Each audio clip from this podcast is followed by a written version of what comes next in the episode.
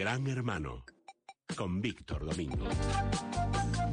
Don Víctor Domingo, a pesar de lo que nos vigilan, aquí anda usted para explicarnos lo que nos vigilan. Ha habido filtraciones, ¿no? Wikileaks. Exactamente, Wikileaks de nuevo ha salido y además durante estos durante estos eh, esta última semana ha sacado 9000 documentos que es un dentro de un paquete que se llama Baul 7 y que eh, tiene efectivamente siete partes. He sacado la primera parte de ese Baul 7 y esos documentos que ha filtrado por medio del periódico La República Italiana, pero que ya están en la red, en la propias, en el propio sitio de wikileaks.org, eh, nos está explicando o está documentando los, las herramientas de hacking y de vigilancia masiva que posee y con las que está trabajando la Agencia Americana de, de Inteligencia, la denominada CIA.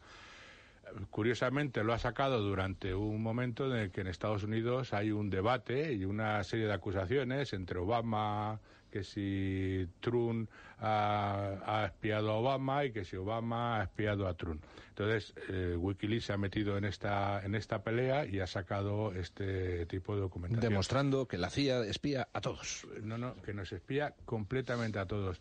Y lo que está haciendo no es decir a quién está espiando, a quién no está espiando, sino qué herramientas de hacking, de vigilancia está teniendo. posiblemente, posiblemente herramientas ilegales pero otra cuestión será establecer los el Estado de Derecho de Estados Unidos, como estábamos comentando antes en la tertulia, o por ejemplo aquí en España, si ese tipo de herramientas, qué posibilidad da para espiar. Pero ha sido sorprendente la capacidad de, y la potencia de, de, espionaje que pueden tener estas herramientas, porque nos hemos enterado. Por ejemplo, por ejemplo, a ver. Pues por ejemplo, eh, cualquier sistema, cualquier smartphone que tengamos, ya sea de Android o de iOS, los de Apple, son susceptibles de ser eh, interceptados y, digamos, vigilados por independientemente de las aplicaciones que, que utilicemos. Ya, ya utilicemos Telegram, que son cifrados de punto a punto, ya sea WhatsApp, cualquier tipo de, de eso, lo pero ya ellos pueden controlar, lo que controlan es el dispositivo en sí. Y otra cosa que ha sorprendido muchísimo y que ya parece... Que, entonces usemos la aplicación que usemos, son capaces de ver qué estamos enviando o qué no estamos enviando. En función del dispositivo. Luego, en, cuestiones de sistemas operativos, ha llamado la atención que, por ejemplo, el software libre, Linux, que es el que se caracteriza porque no es un software propietario y es un software libre donde hay muchas, también puede tener la posibilidad de ser hackeado. Los Mac los famosos más que parecía que también estaban al, eh, al otro lado de la frontera de la vigilancia también y por supuesto donde pueden hacer muchísimas más cosas. Digo por supuesto porque esto ya había, había muchas acusaciones al respecto, son con todos los sistemas operativos de Windows. Windows 10, cualquier sistema operativo, ya sea en PC, en tablet o en o Que hagamos lo que hagamos a través de Internet, nos espían nuestro smartphone, nuestro ordenador portátil, nuestro ordenador de sobremesa y lo que tengamos. Y, y, curiosamente ha salido un nuevo elemento que es lo que ha llamado, digamos, la atención y lo que ha diferenciado con respecto a otro tipo de revelaciones con este tipo de cosas, que son las Smart Televisión. Porque aquí lo que se demuestra en estos documentos es que no solamente las pueden interceptar, porque claro, ¿para qué van a hackear una Smart Televisión que normalmente cuando estás utilizando estas pantallas no es para una cuestión eh, informática o una, una cuestión de Internet. Sino para ver una peli. es que pueden, te pueden ver y te pueden escuchar. O sea, vamos a ver, resulta que la CIA dispone de las herramientas para entrar a distancia en tu Smart Televisión, en tu casa, y utilizando eh, la cámara que tiene la propia Smart televisión, te pueden ver lo que estás haciendo en casa, pueden escucharte a través del micrófono de la televisión lo que estás haciendo en tu casa. Eh, ah, estupendo. Incluso la tengas encendida o la tengas apagada. En cuestión de si está conectada eh, ahora mismo está conectado al router y normalmente pues todas las televisiones, Smart televisiones en este momento están conectadas al router porque son televisiones de fibra, vamos, que están conectadas a estos sistemas que ahora mismo están siendo pues, tan populares en España y bueno, y en todas las partes del mundo, ¿no? Y esto ha llamado poderosísimamente la, la atención. pero entonces estas películas americanas donde sale el típico eh, loco paranoico de nos están vigilando a todos y que entonces coge y en su casa no tiene ningún aparato electrónico, al final resulta que, que casi casi si uno está muy preocupado porque le vigilen va a tener que irse a la vida primitiva.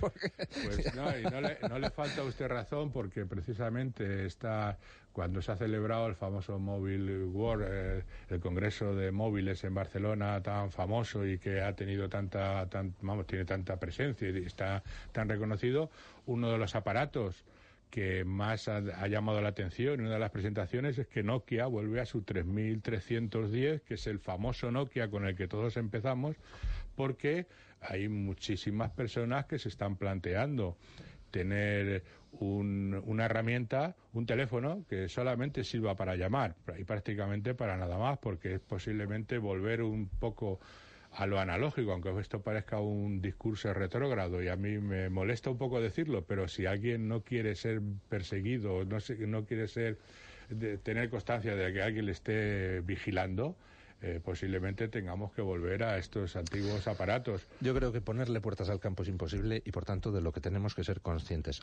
Todos es de que digamos lo que digamos, independientemente de donde lo digamos, dentro o fuera de casa, puede haber alguien grabando o haciendo uso de eso que tú dices. Sí, esto lo que está pasando en estos momentos es que está em, empezando a entrar un poco esa cultura de la privacidad que tenemos tan abandonada, porque claro, hay que dejar de pensar en que cuando se toman tantas tantas medidas para hacer este tipo de seguimientos, pues eh, nosotros debemos de preservar esa privacidad, ¿no?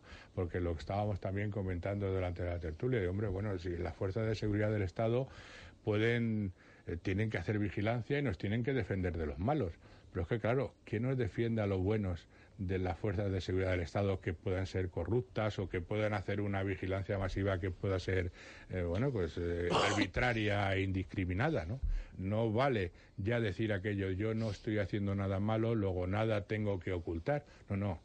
Nosotros tenemos nuestra privacidad. exacto, todos tenemos derecho a ocultar lo que nos dé la gana dentro del ámbito de esfera privada. Porque es que estamos hablando en estos momentos de lo que ha hecho una, una, una agencia de inteligencia oficial y pública, pero que estarán haciendo las empresas, o un hacker, un hacker malo o una organización criminal que luego quiera obtener datos con el fin de, eh, por ejemplo, poner en marcha chantajes o cualquier cosa. Es que nuestra privacidad es ahora un bien muy preciado, tanto como nuestra libertad física en la calle. En estos momentos se está demostrando de una manera, de una manera fehaciente.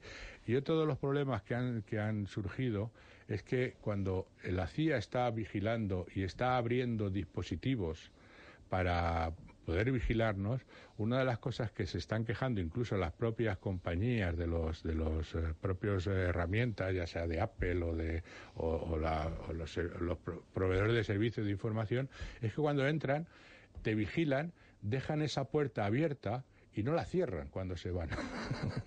y esto es maleducado. Eh, sí, es maleducado, sí. Te van a tu casa, te vigilan, te abren la puerta y cuando se van te la dejan abierta, pues si a lo mejor se mete otro que sea más malo que ellos o que tenga otras, otras, eh, otros objetivos más perversos y te dejan abierto. Y eso se está también quejando mucha gente de que, claro, eso está ahí haciendo, abriendo huecos pues a bueno, a, otras personas que otras entidades que, puedan hacer este tipo de vigilancia, ¿no? Claro, es que cuando yo hablo de este tipo de cosas parece que es que estás ahí en una especie de paranoia de, la persecución, pero es que estos son documentos que han salido a la luz pública, que han manifestado un revuelo y ahora estamos pues en esa pelea. Obama ha espiado a Trump, Trump ha espiado a Obama, los rusos han ayudado. Bueno, pues todo ese discurso tiene sentido tiene sentido el de momento en que no se demuestre exactamente qué, han hecho estos señores con todo este tipo de información. Bueno, ¿y qué remedio hay, don Víctor Domingo? ¿Existe alguna posibilidad? Es decir, lo único que se me ocurre es dos cosas. Uno, o te acostumbras a vivir en un mundo donde sepas que te pueden estar espiando en cualquier momento, o dos, eh, vuelves a la vida primitiva, eh, abandonas todo cacharro electrónico, lo cual no parece muy práctico. O bueno, tres, ¿existe la posibilidad de impulsar legislación para meter en la cárcel a quien se dedique a espiar a ciudadanos individuales? Claro, es que tenemos un problema porque nuestros políticos no son conscientes, o si son conscientes, no nos protegen de este tipo de cosas. Aquí tenemos, claro. Eh, aquí tenemos en la famosa discusión que hemos tenido con el asunto de Sitel, donde los políticos se han negado, se están negando en la actualidad. Yo la semana pasada estuve en un foro de privacidad y ciudadanía digital en un locales de Telefónica donde estábamos pidiendo no no a los políticos de que estaba el PSOE estaba el PP estaba Ciudadanos estaba Podemos. Decía oiga por qué no tenemos una ley orgánica que garantice por ejemplo la, vigilancia masiva que garantice un verdadero control judicial sobre los sistemas CITEL existentes en España. todo esto a mí me parece muy bien porque la fuerza de seguridad del Estado tienen que hacer su trabajo pero tienen que hacer su trabajo con los malos. con los malos y con la garantía para los ciudadanos buenos de que haya un juez detrás de todo esto Luego nos encontramos lo que nos encontramos en los periódicos y conversaciones que no tenemos por qué conocer si no hay un procedimiento judicial detrás. Y eso es lo único que nosotros nos debía, nos debía de preocupar en este momento, porque de lo que ha hecho la CIA sabemos cómo lo ha hecho, pero no sabemos exactamente qué es lo que ha hecho y a quién se lo ha hecho. Y cualquier Respuesta a todos los políticos americanos, para empezar, y a muchos otros ciudadanos también. Por supuesto, en la, en la medida de sus, de sus intereses particulares o del directivo que esté en ese momento. Que cuidado, ahora mismo Trump puede cambiar al directivo, pero la CIA estas herramientas las tiene. Y esto, quien lo ha filtrado, no, ha sido un, no ha sido un agente de la CIA, ha sido alguno de los antiguos hackers que han trabajado a nómina de la CIA y uno pues se ha dado por sacar esto a la calle. Pero esto existe y esto ahora hasta, este momento la CIA no lo ha negado. Bueno, recuerda usted la figura de Hoover, el, eh, jefe del, FBI durante tantas décadas en Estados Unidos. Hoover, pues gracias a sus investigaciones, a los pinchazos telefónicos, tenía acumulados dosieres sobre todo el mundo, sobre todos los políticos, los tenía todos cogidos por las narices, con lo cual Hoover era intocable. Iba sobreviviendo a gobierno tras gobierno.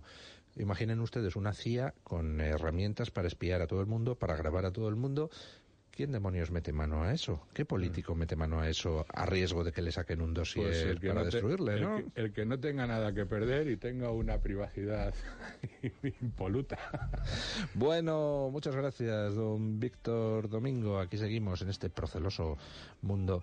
Menos mal que hablamos a través del micrófono y nos puede escuchar todo el mundo, ¿eh? Pero bueno, ahora lo que hablamos fuera del micrófono, a ver a qué oídos llega. Muchas gracias, queridos oyentes. Les dejo con la jungla de asfalto. Hasta el sábado que viene a las 8.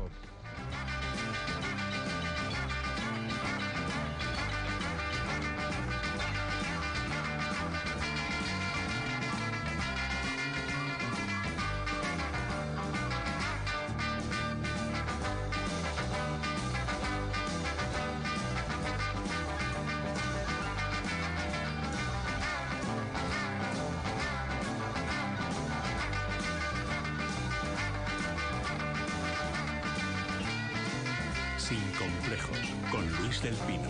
Es Radio.